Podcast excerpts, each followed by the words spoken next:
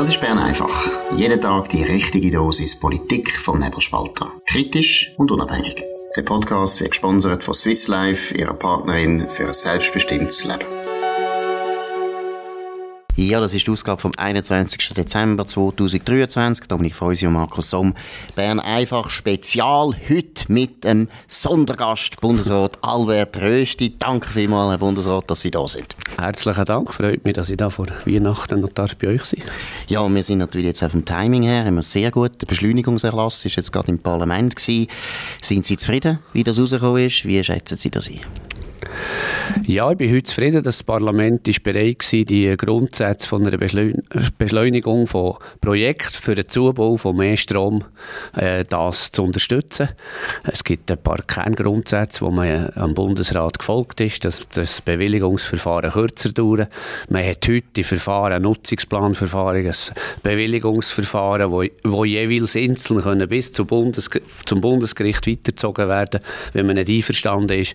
Und für mich ist wichtig, wir wollen nicht die demokratischen äh, Möglichkeiten einschränken oder eben Beschwerdemöglichkeiten von Betroffenen einschränken. Aber sie sollen einfach eh nicht stattfinden und nicht mehrere Mal hintereinander. Und auch damit kann man äh, die Zeitdauer einschränken. Und es ist sehr wichtig, wir brauchen in diesem Land dringend mehr Strom. Es kann nicht sein, dass das wohlhabendste Land der Welt ein Problem hat oder Angst muss haben dass man im Winter zu wenig oder, oder vor allem im Frühling zu wenig Strom hat. Das müssen wir lösen und das müssen wir in den nächsten Jahren lösen. Und das können wir nur lösen, indem wir jetzt mehr Speicherkapazität in den Wasserkraftwerken machen und zusätzlich ein paar alpine Solaranlagen und allenfalls ein paar Windanlagen. Und ich sage hier, mir ist auch wichtig, ohne dass das ganze Land überbaut wird. Das ist auch nicht mein Anspruch oder das will ich auch nicht. Aber lohnt sich das überhaupt? Das muss man ja schon fragen. Also äh, letztlich ein gutes Gaskraftwerk würde wahrscheinlich mehr bringen als jetzt so grosse Solaranlagen in den Alpen?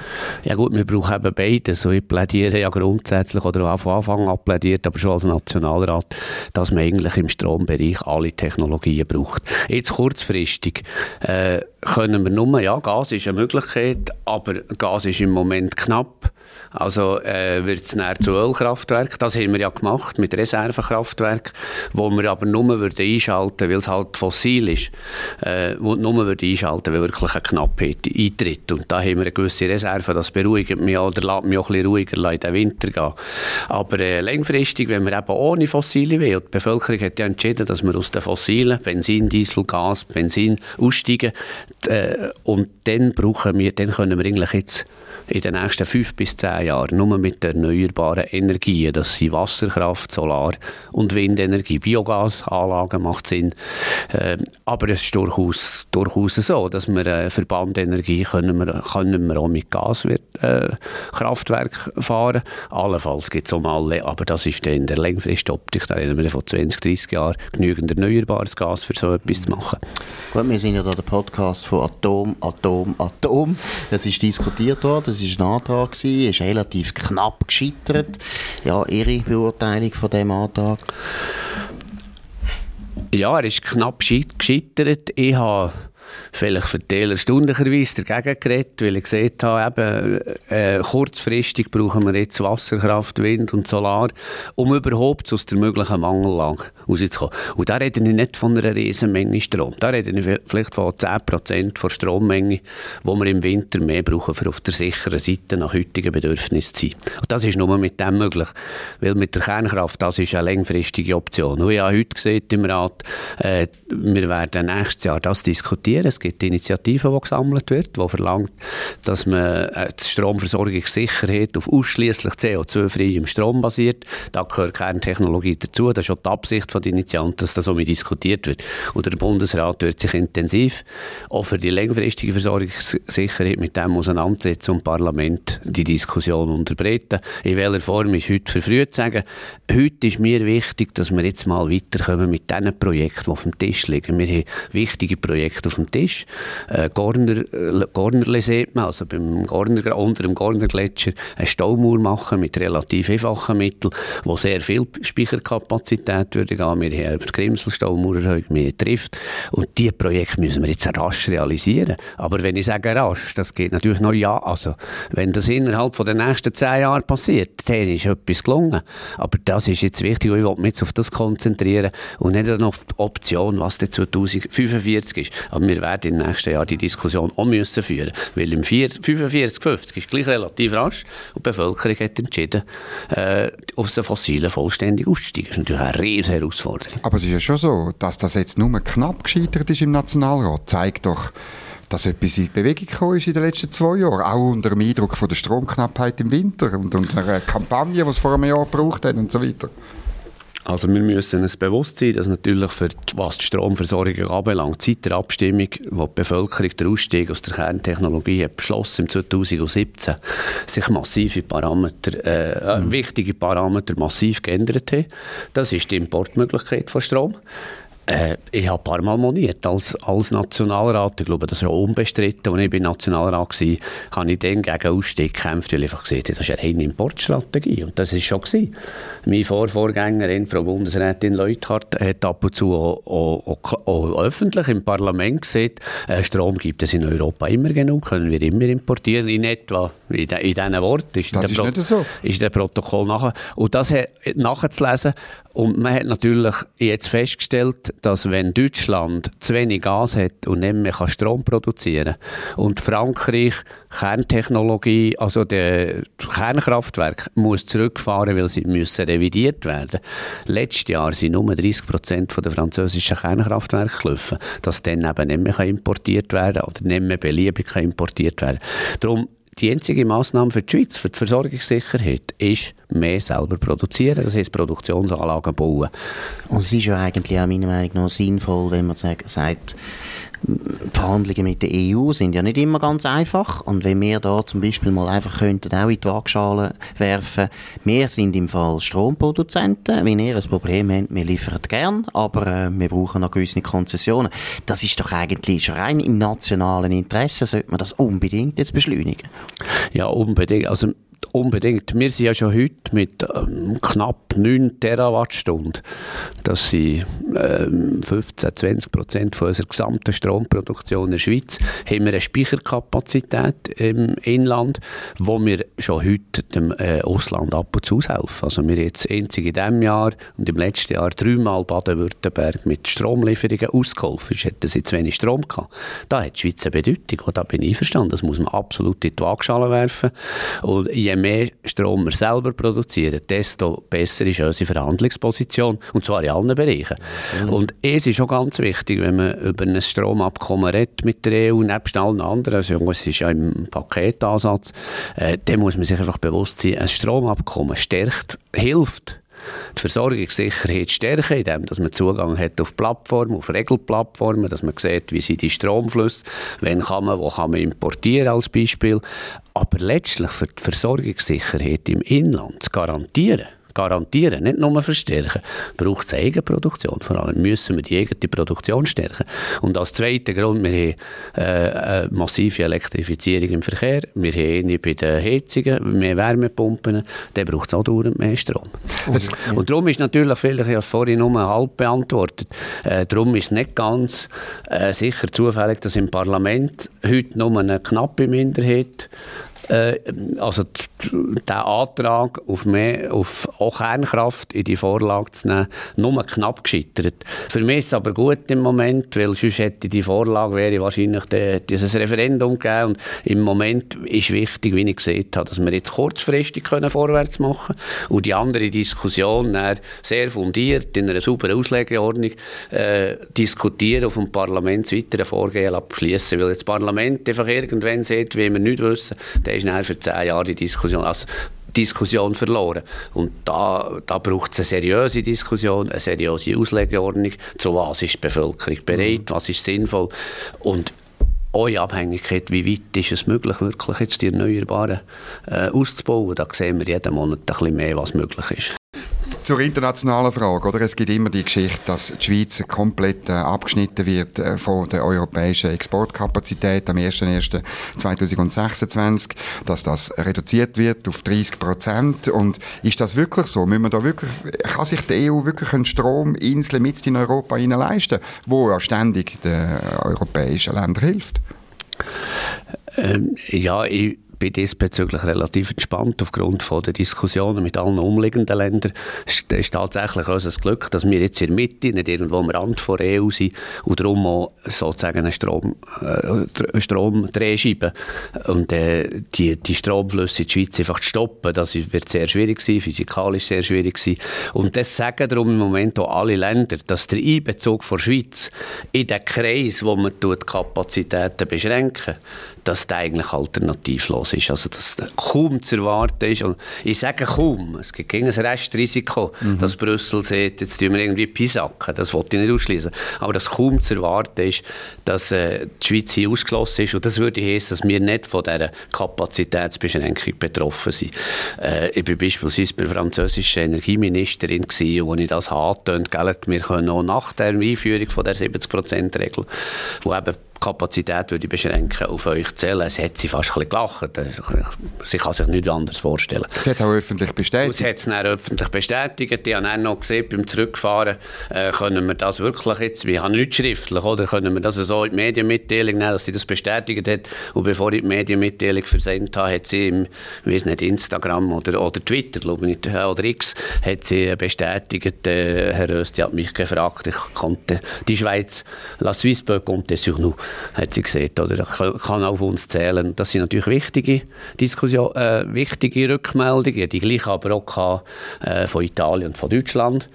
Und ich glaube, da dürfen wir schon damit rechnen. Und jetzt, wo der Bundesrat das Verhandlungsmandat hat geschnürt und sieht, wir sind bereit zu verhandeln, also wir sind bereit zu verhandeln, je nachdem, was jetzt bei den Konsultationen passiert. Aber ich gehe davon aus, dass wir das definitiv schnüren im Frühling während diesen Verhandlungen sieht, sieht man sowieso, wir haben praktisch ein Stillhalteabkommen in diesen Fragen. Äh, das wird eigentlich auch erwartet von der Schweiz und da habe ich nicht so Angst. Ich hätte Bedenken, wenn man plötzlich müsste sagen, jetzt müssen wir das abbrechen, ohne jegliches Resultat. Ich glaube, das dürfte man nicht machen von der Schweiz. Also jetzt muss man die Verhandlungen führen und, und gucken, ob man da zu einem Konsens kommt mit der EU und dann wird im Strom äh, die Sache eher, eher entspannt können angegangen werden. Also ist klar, ich meine, Sie vertreten da natürlich die Position eben vom Bundesrat, das ist ja vollkommen richtig, ist ihre Aufgabe. Aber wir können jetzt ja eigentlich gar nicht mehr abbrechen, Sie haben es gesagt. Oder man kann nicht zweimal auf Brüssel gehen und sagen, April, April, wir haben uns Taschen. Es ist deshalb wahrscheinlich auch nicht so eine wahnsinnig starke Position, die wir jetzt haben. Aber zurück zu den Energieministern, das finde ich schon interessant. Kann man da sicherstellen, dass die, die EU-Kommission einmal informiert, wie sie das sehen? Weil das denke mir ein generelles Problem von der EU, oder? So wie bei jedem grossen Gebilde oder Grossreich, hätte jetzt fast gesagt, dass Provinzen nicht mehr bei den Zentralen eigentlich gehört werden. Also, und es ist ja in der EU anders. Die Mitgliedstaaten sind ja eigentlich entscheidend und nicht die Kommission. Es ist ja gerade umgekehrt kann man da irgendwie damit rechnen, dass eben ein Energieminister von Frankreich oder von Deutschland oder auch von Baden-Württemberg mal der Kommission sagt, hört mal, wir brauchen die Schweiz? Ja, da, da, bin ich ein ambivalent eingestellt. Also bestätigen tun sie mir das. Mal, wir sagen es mal. Wie weit der Einfluss und wie weit sie es tatsächlich machen, ist noch schwierig zu, ist noch schwierig zu sagen, weil halt äh, nach, dem, nach dem Schock von der EU, vom Austritt von England, äh, hat Großbritannien ist das auch eine kleine Zurückhaltung, dass man sagt, nein, die EU muss sich jetzt entwickeln und wir können keine Sonderregelungen geben. Und es ist tatsächlich so. Ich spüre in, in all diesen ersten Ministerkonferenzen, wo ich jetzt war, gleich ob Verkehr, Umwelt oder Energie, spüre ich einen enormen, einen enormen Gutwill gegenüber der Schweiz von den umliegenden Ländern. Und für alle ist klar, die Probleme sind allenfalls bei einer Zugverbindung, bei Grenzkontrollen oder, oder, oder eben fehlenden Kontrollen äh, Energieübertragung, Konzession, also ganz praktische Sachen, die man muss lösen und weniger institutionelle. Das ist dann etwas, wo man sieht, das läuft zu Brüssel. Und, und da spüre ich schon so ein bisschen, ja, ja, das müsst ihr mit denen verhandeln. Wird da zum Teil gesehen, das müssen sie in Brüssel verhandeln. Und, und das, ist, das ist nicht ganz einfach. Also da, darum sage ich, äh, also es muss uns schon am Schluss auch gelingen, mit Brüssel einen Weg, einen Konsens zu finden, glaube ich. Das wäre schon am besten für die Schweiz. Aber der Präsident Macron da war, mein Eindruck ist jetzt noch, die, hat, die haben jetzt noch die Schweiz schön gefunden und sie haben das noch gut gefunden. Hat zum Beispiel Präsident Macron irgendeine Zusicherung gemacht, weil da wäre dann schon noch ein bisschen mehr wert, als wenn irgendein Energieminister das sagt. Ja, in diesem Bereich hat er, also das war schon nicht das Thema, gewesen. in diesem Bereich hat er keine Zusicherung gemacht, war schon nicht das Thema. Gewesen. Energie, ähm, er hat sich aber sehr, für mich erstaunlich, äh, auf einzelne kleinere Projekte, wo der Grenze zwischen Schweiz und Frankreich hat sich sehr um das interessiert. Aber jetzt Signal, dass er sich jetzt in der in, in Kommission das speziell wird stark machen da muss man ehrlich sein, die haben wir nicht bekommen. Mhm. Vielleicht noch zurück zum äh, Beschleunigungserlass, weil das nimmt mich schon noch Wunder der Optimismus, dass es eben jetzt lange, dass man jetzt auch die, es gibt glaube 16 Wasserkraftwerke, die man jetzt bauen sollte. Ähm, ich meine, Verbandsbeschwerden hat man nicht angetastet heute Morgen, habe ich gehört. Ähm, und, und es sind ja die gleichen Kreise, die die Kraftwerke wieder, wieder, wieder bekämpfen. Und dann hat man auch noch die ganze Geschichte mit der, mit der Restwassermenge. Es gibt auch Leute, die das nicht so optimistisch sehen und sagen, wir müssen froh sein, wenn wir beim Wasser ähm, gleich viel produzieren in fünf Jahren, wie wir jetzt noch produzieren können. Ich teile die kritische, den kritischen Blick auf die Situation. Aber ich habe keine Alternative, als einfach zu fordern, jetzt müssen die Bauten vorantrieben werden. Mhm. Und wir haben jetzt immerhin mit dem Mantelerlass, also mit der Revision Energiegesetz und Stromversorgungsgesetz, mit dem Beschleunigungserlass Instrument, wo die Prozesse schneller können gehen und wo wir die Einsprachen, und das sehe ich auch so, die kommen von mhm. irgendeiner Seite zu diesen Werken.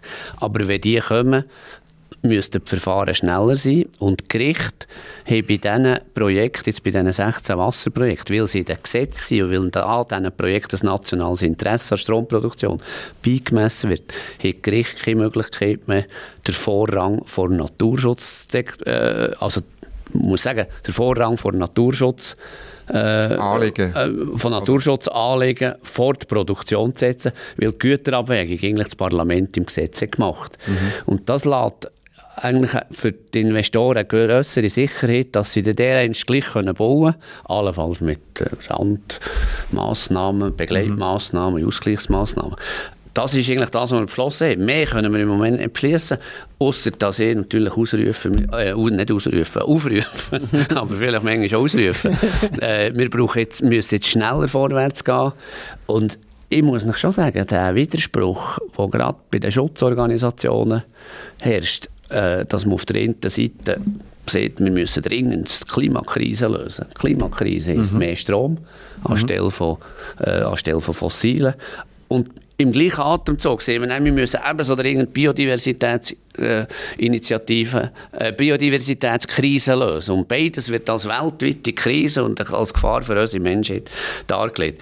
Dann muss ich schon sagen, wenn sich das natürlich widerspricht, habe ich als äh, UWEC Vorsteher schon das Problem, oder? Wenn man zuerst sieht, wir müssen Klimakrise lösen und dann sagen, also, dann müssen wir sofort zubauen und dann ist das nicht möglich wegen der Biodiversität das Problem müssen wir lösen. Ich Wie glaube, geht denn die Güter Ja, ich glaube, da haben wir jetzt eben im, im Mantel, im äh, Energieversorgungsgesetz eben eine gute Lösung gefunden, indem dass wir von insgesamt 33 Wasserkraftprojekten sieht, bei 16 Projekten hat die Stromversorgung Vorrang. Wir konzentrieren uns auf die. konzentrieren.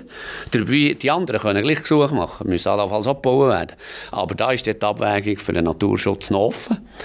Das Gleiche gilt für Solarkraftwerke und für Windkraftwerke, wo man gesehen hat, wir tun im Richtplan äh, Biotop, Fruchtfolgefläche ausschließen, aber die andere Gebiete festlegen, wo es dann nicht mehr speziell jedes Mal, jedes Projekt muss geprüft werden. Mhm. Ich glaube, das ist ein Fortschritt und das ist genau die Güterabwägung, die muss stattfinden. Und da habe ich schon ein bisschen die Erwartung und gleich auch die Hoffnung, aber äh, mit dem kritischen Blick, dass man dann eben nicht jedes Projekt um mich hinterfragt. Ich muss noch sagen, wer trifft und äh, Gorner nicht kommt, aus diesen 15 Projekten, das sind die zwei wichtigsten. Grims, Grimsel Erhöhung, glaube die kommt. Also, wenn die zwei grossen nicht kommen, weil sie blockiert werden, über Jahre, dann ist der Rundtisch gescheitert. Dann ist der Rundtisch gescheitert. Und dann braucht man was, um die Versorgungssicherheit sicherstellen im Winter? Atom, ja gut, dann, Atom, braucht, Atom. Dann, braucht man, dann, braucht man, dann braucht man natürlich mehr Reservekraftwerke. Wir gehen ja dann mit der, mit der Gesetzgebung im nächsten Jahr noch ins Parlament, wo wir mehr Reservekraftwerke oder die heutigen provisorischen Kraftwerke mhm. ersetzen. Das wäre dann ganz kurzfristig. Äh, und längerfristig, sagen nicht, die, die Frage die muss man diskutieren. Mhm. Kerntechnologie. Also, meiner Meinung nach ist natürlich die Situation Aber wir dürfen es jetzt, Entschuldigung, ja. wir dürfen es jetzt auch nicht so ring machen. Oder? Wenn man natürlich jetzt mhm. sagt, ja, ja, wir machen es dann mit Kerntechnologie. Mhm. Das geht, äh, es geht wahrscheinlich nicht so lange, wie es Kritiker sagen. Ich glaube, wenn, wenn das nur das, will, das die Alternative ist. Aber es geht lang. Bis wir eine neue Rahmenbildung, und das wird sehr lang gehen. Und darum, kurzfristig, müssen wir auf das setzen. Also, äh, und ich wette jetzt so den Kritiker, oder denen, die am liebsten würden sagen, ja, jetzt ist Landschaftsschutz mhm. für mich im Vordergrund, denen wird es nicht so einfach machen, jetzt mit einer Kerntechnologie-Diskussion. Das würde denen noch passen, wenn sie gegen Kerntechnologie. Ich glaube, Darum bin ich da sehr vorsichtig. Im Moment ja. müssen wir mehr Strom haben. Mehr Strom heisst mehr Wasserkraftwerke. Ein paar, ich sage bewusst ein paar, nicht das ganze Land verstanden, ein paar alpine Solarkraftwerke und ein paar Windenergieanlagen. Das sage ich nicht meiner Partei. Aber ich glaube, ehrlich gesagt muss man sagen, die Situation ist ja günstig. Weil erstens ist, merkt man ja weltweit, oder? Die Klimapolitik hat sich enorm verändert. Überall ist eine gewisse Ernüchterung. Ich meine, Deutschland ist eines der krassesten Beispiele. Die haben jetzt 20 Jahre Erneuerbare ausgebaut und haben jetzt keinen Strom mehr. Und zwar im Sommer sogar nicht. Also das ist eigentlich ganz, ganz krass. Also ich glaube, die Delegitimierung vom alten Ansatz ist schon sehr fortgeschritten. Also das merken natürlich die Linken auch in unserem Land.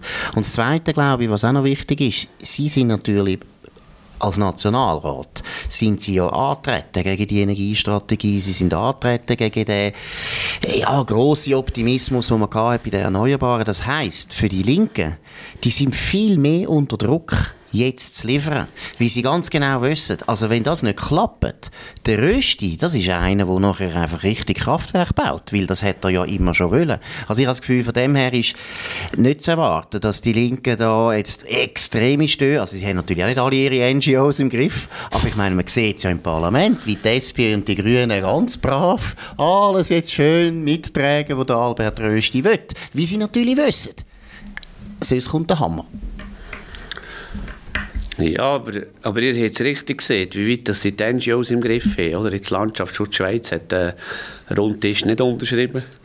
Nach einem langen Prozess zum Schluss die Unterschrift verweigert. Und äh, es längt natürlich eine Organisation für Projekte um Jahre zu verzögern. Das stimmt, aber es macht äh, natürlich die Linken auch sehr unglaubwürdig, wenn und, sie jetzt da... Und äh, da gibt's sich, der Druck ist sicher da. Und Darum ist für mich auch wichtig, jetzt nicht mit einer äh, anderen verfrühten Diskussion, wo man dann noch alle Weile Zeit hat, mhm. äh, den, den, Druck, äh, den Druck irgendwie abzufedern oder den Druck zu lösen. Das wollte ich nicht. Jetzt wollte ich, dass man die 15 Projekte baut im Master. Das müssen wir haben. Das müssen wir egal haben, was wir langfristig, was wir langfristig machen, spielt eigentlich keine Rolle. Wir brauchen jetzt das. Weil das ist in den nächsten fünf bis zehn Jahren möglich. Es kann doch nicht sein, dass die Schweiz als das Land, das am äh, meisten CO2-freien Strom hat. Weltweit, wir sind ja praktisch CO2-frei, außer wenn wir importieren von den Kohlekraftwerken aus Deutschland, wo Kernkraft hat abgestellt, äh, dann sind wir CO2-frei und jetzt umstellen auf Gaskraftwerke oder auf Ölkraftwerke, das kann es ja nicht sein, nachdem das die Bevölkerung entschieden hat, wir wollen aus den Fossilen. Und darum bleibt jetzt nur das übrig.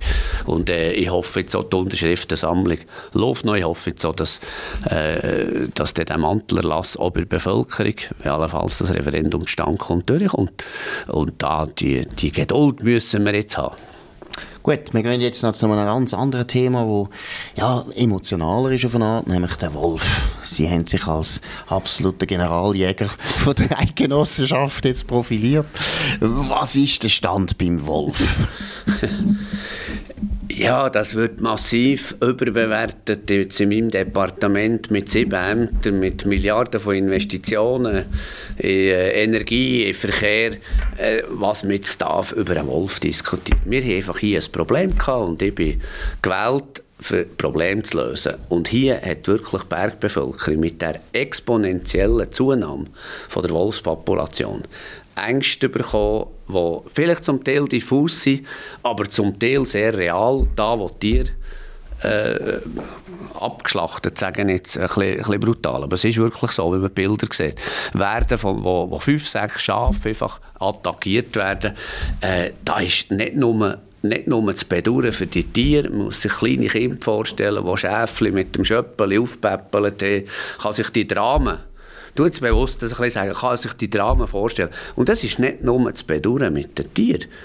Es, oder, oder, oder der Verlust, der materielle Verlust, der materielle Verlust wird ja zum Teil entschädigt. Das ist nicht das, es ist das Emotionale. Wir sind nicht mehr sicher, die Tiere sind nicht mehr sicher und das geht über auf die Menschen. Tote Menschen sind das nicht mehr sicher. Mir hat ein besorgter Mann äh, von Axeten beim Adelboden angelüht, oder nicht angelüht, äh, ein SMS geschrieben, äh, mein Grosskind muss durch den Wald zur Schule. Mhm. Wir sind froh, dass etwas geht beim Wolf. Und jetzt kann man sagen, das ist diffus, jetzt sagen die Schützer, äh, es hat noch nie äh, äh, genau. ein Wolf einen Mensch attackiert. Solange das ein Wolf eine Kuh attackiert. Da haben wir auch gesehen, das passiert nicht. Gesehen ist einfach das andere rum. Und mir ist wichtig, hier nicht eine Panik zu machen, aber ich will das Problem lösen. Und das Problem lösen wir und gleichzeitig da schützen, indem wir nämlich ein Minimum an Anzahl Rudel festgelegt, die nicht darf unterschritten werden. Jetzt hat man gesehen, das Minimum ist viel zu tief, unwissenschaftlich. Genau, das ist der Vorwurf. Oder? Das, das Minimum ist auf, auf, auf, dem, auf dem Level von der Anzahl Wölfe 1900, äh, 2020. Vor drei Jahren. Nein vor drei Jahren. Ja, ja. Das und, und das hat niemand 2020 gesehen, der Wolf stirbt aus. Nein, und wichtig ist eben, und er hat mir ja gesagt, ja, wissenschaftlich sind es 20 Rudel. Und man ging ganz bewusst falsch kolportiert, der Rösti und einfach jetzt 70 Prozent äh, abschießen oder entfernen. Und das ist nicht so. Es gibt ein Minimum, das man nicht mehr darf, wegen der Arterhaltung. Da haben wir einen internationalen Vertrag mit der Berner Konvention. Und aber bevor man überhaupt anfangen kann, muss, muss so ein Wolfsrudel eine Gefahr darstellen. Eine Gefahr für Mensch und Tier. Und das sage ich, also wenn ich eine Gefahr, die für Mensch und Tier, oder umgekehrt, zuerst Tier und dann vielleicht Menschen, herrscht, nicht beseitige als Umweltminister, dann mache ich einfach meinen Job nicht gut. Was ist eigentlich los mit den Städtern? Ich meine, Sie kommen aus den Bergen, deshalb ist es irgendwo auch eine Diskussion, die Sie kennen. Was ist mit den Städtern los? Ich meine, irgendwo habe ich das Gefühl, wir müssen den Städtern einfach mal klar machen, jeder Hund, wo sie gehen, gehen wandern mit, der ist schwer gefördert. Also wenn ein, ein, ein, Wolf einen Hund sieht, dann ist der Hund nachher tot. Was ist mit diesen Städtern los? Sind wir so sentimental? Ja, ihr, ich habe das viel erlebt in meinem politischen Weg. Ich war früher in der Verwaltung, in Berner Kantonsverwaltung. Und ging, wenn es um Tiere geht, ist die Emotionalität enorm hoch. Ich glaube, das kann man nicht ändern. Und ich stelle einfach schon fest, bei denen, die nicht selber mit Tieren sind aufgewachsen in einem Bauernbetrieb oder vielleicht daheim mit Tieren, äh, auch Nutztiere, da ist, ich muss das sagen, da ist einfach eine gewisse, nicht bei allen, aber, aber bei vielen Leuten schon eine gewisse Verklärtheit. Oder? Die sehen das wunderbar, für mich auch. Ein Wolf ist ein wunderbar schönes Tier. Und ich möchte so einen eigentlich selber auch nicht abschießen oder? oder nicht müssen abschießen. Aber wenn er eine Gefahr darstellt, das ist wirklich irgendwo eine, eine Entfernung irgendwo von, von unserem Leben, wo, wo letztlich äh, natürlich darauf basiert, äh, Leben äh, und Überleben. Also äh, äh wir haben halt Raubtiere in diesem Land wo, das ist die Natur, aber da muss sich doch der Mensch schützen dagegen. Das hat er über Jahrhunderte gemacht genau. und muss er auch heute machen. Und das ist ja auch irgendwo auch Common Sense. Ich meine, wenn man die Gebrüder Grimm anschaut, das gibt schon einen Grund, warum der Wolf so schlecht Image hat in den Märchen. Also kann doch gar nicht sein. Das ist eben komplett unwissenschaftlich. eben, das sage ich ja. Das aber, das zeigt, aber das zeigt das, das Elend von der Akademisierung. Hey, und, natürlich. Und, und was ich eben spüre, darum ich habe es vorhin ein bisschen relativiert bewusst, weil eben in all meinen Entscheidungen, die ich tagtäglich treffen muss, ist der Wolf eigentlich einfach einer von vielen, wo ich das Gefühl habe, das muss man schnell machen und schnell erledigen, ohne die Art zu gefährden nochmal. Kommunikation hat seitdem eine riesen Bütze, weil man praktisch, man redet praktisch nur über das, x Briefe zustimmend und sehr kritisierend. Es ist enorm emotional, aber es ist eben emotional, weil es zeigt, dass gewisses unterschiedliches Lebensverhalten Land, Stadt, Land. Genau. Und ich spüre, man sieht schon ein bisschen daraus der Grab. Oder das Land, auch die Leute, die noch nie beim Wolf betroffen sind auf dem Land. Sagen, das ist gut, macht man das endlich. Weil ein Gefühl besteht, man lässt uns der Unsicherheit. Man lässt ein Raubtier sich entwickeln in unserer Gegend. Mir hat kürzlich mal jemand gesagt, ich könnte ja mal Krokodil im Zürichsee aussetzen. Das wäre etwa das Gleiche, es sind ja schöne Tiere. Ja, ja, es ist vielleicht jetzt ein bisschen, äh, Nein, ein bisschen gesucht. Wir sind aber, aber, aber äh, was ich merke, es ist eben weit, geht eben weit über den Wolf, es geht weit über die Schäden von einzelnen Nutztieren, die ja in der Summe im Vergleich zum Inlandprodukt oder zum landwirtschaftlichen Ertrag nicht riesig sind. Das muss man auch, zu, auch ehrlich sagen. Aber es ist so symbolisch, äh, die Politik lässt den ländlichen Raum im Stich. Mhm.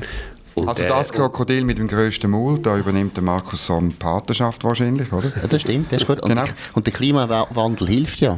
Der Zürich wird, genau. Zürichsee wird so warm. Nein, und, und dann finde ich halt, oder gerade wenn Sie betonen, wie unterschiedlich halt Lebenswelten sind, in der Schweiz tun wir dann so Regeln, so Sachen machen, wie föderalistisch wir sie lösen. Oder? Also das halt kann, und nicht irgendeine Zentrale das entscheidet, sondern Kantone müssen ja jetzt bei ihnen auch Gesuche einreichen für die Abschüsse. Es ist ja nicht so, dass irgendwie der Rösti sagt, wo überall geschossen Nein, werden muss. Das darf man auch noch mal in Erinnerung rufen. Ja, das ist ja wichtig. Also wir haben die Rahmenbedingungen gegeben, dass da, wo eine Gefahr, und ich will noch mal betonen für die Zuhörerinnen und Zuhörer, es darf ein Kanton nur da eingreifen, wo effektiv eine Gefahr kann nachgewiesen werden kann. Mhm. Sonst nicht. Das also wird jetzt vom Gericht. Ein, ein friedliches Lebensrudel in einem Wald kann nicht abgeschossen werden. Die, und da gibt es Kriterien und Kantone entscheiden, ob sie gestützt auf die Kriterien ein Gesuch beim Bundesamt für Umwelt machen. Und die Gesuche sind bewilligt worden. Äh, ihr wollt es ansprechen, das Bundesgericht hat jetzt ein paar von diesen Gesuchen äh, äh, also, also, also die Naturschutzorganisation oder die Schutzorganisation hat gesagt, äh, wir machen Einsprache gegen das, wir machen Beschwerden, die Kriterien sind zu wenig erfüllt. Mhm. Und da werden wir jetzt sehen, ob das ist. Ob, ob das der Fall ist, ähm, das kann ich auch nicht beurteilen. Das, das ist im Schluss kann ich auch nicht beurteilen. Aber für mich ist einfach klar, wenn irgendeine Gefahr, mit, irgendeine Gefahr vorhanden ist, dann muss man sie beseitigen für den Menschen. Das ist unsere Pflicht.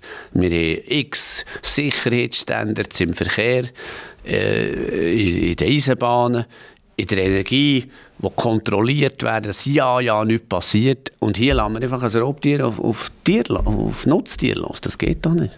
Also ich glaube, das ist wichtig, was der Dominik Feusi gemacht gesagt hat. Eben Föderalismus heisst, Albert Rösti muss jetzt nicht über die Festtage jeder Wolf, der abgeschossen wird, noch einen Haken machen und ist gut einverstanden. Das ist auch eine gewisse Entlastung von ihrem Amt. Das wäre ja relativ ein ja, grosser Aufwand ja. bei diesen vielen Wölfen. Nein, hey, das ist ganz, aber das ist ganz wichtig zu sagen, dass sie Wildhüter hoch ausgebildete Leute, die die Natur kennen, die können beurteilen können, dass jetzt, dass jetzt ein paar Wölfe eine echte Gefahr darstellen, da muss man, das muss man regeln. Und dann gibt es ganz viele Wölfe, die keine Gefahr darstellen und die werden überleben. Der Wolf wird wird, äh, wird heimisch, weiter wird heimisch, wird heimisch bleiben. Da haben wir entsprechende Konvention. Und ich bin überzeugt, dass das auch wird gehen, weil ich bin ja selber früher als, als Kind oder als Jugendlicher auch auf die Alp mit meinen Eltern und habe gesehen, wie beispielsweise die Stiböcke im Berner Oberland haargenau wissen, wo ist Banngebiet. Also Jagdbanngebiet darf man ja nicht jagen. Auf unserer Alp war ein Jagdgebiet, gewesen, wo halt im Herbst ist gejagt wurde oder immer noch gejagt wird. Und da, wo Banngebiet ist, Jagdbanngebiet, äh, halten sich einfach die Hirsche aus während der Jagd. Die wissen haargenau, wo sie nicht geschossen werden. Leider. Und ich bin überzeugt, wenn, wenn die Wölfe, ja, leider für die, die, wenn die Wölfe realisieren, im Umfeld von Nutztieren, im Umfeld von Siedlungen, ist eine Gefahr dann werden sie sich zurückziehen. Das glauben, also das ist, glaube mindestens unsere Biologen sagen das, so bestätigen Ich habe es selber beobachtet bei anderen Wildtieren. Mhm. Mhm. Gut, ich glaube, da, also auch zwölf unter unseren Zuhörern sind sicher froh, dass sie das gehört haben. Solange sie sich anständig benehmen, müssen sie nichts fürchten, weil die Wildhüter können das richtig einschätzen. Da haben wir jetzt das Wort vom Bundesrat Albert E. Rösti. Danke vielmals, Herr Bundesrat, für das interessante Gespräch. Wir wünschen sehr, sehr schöne Festtage, vor allem natürlich auch Festtage, wo sie mal nichts mehr machen, weder Wolf noch Energiepolitik noch Atomkraftwerk, obwohl ich würde sagen, Atom, Atom, Atom, das sagen wir ja gerne über Festtage, ist ja kein Aufwand. Nein, das ist es Bern einfach spezial mit dem Bundesrat Albert Rösti. Danke vielmals für eure Aufmerksamkeit. Dominik Feusi und Markus Somm verabschieden sich auch. Es ist noch nicht die letzte Sendung. Wir machen dann morgen die letzte Sendung vom Jahr 2023. Ein triumphales Jahr für Bern einfach natürlich. Einer der wichtigsten, besten, meistgehörten Podcasts in der Schweizer äh, Medienszene. Könnt uns abonnieren auf nebelspalter.ch oder auf Spotify, Apple Podcasts und so weiter. Könnt uns weiterempfehlen. Könnt euren Freunden davon berichten und könnt vor allem uns hoch bewerten. Das würde uns sehr freuen. Wir hören uns, wie gesagt, morgen wieder zur gleichen Zeit auf dem gleichen Kanal. Danke euch und ganz schöne Weihnachten allen. Das war Bern einfach, gesponsert von Swiss Life, ihrer Partnerin für ein selbstbestimmtes Leben.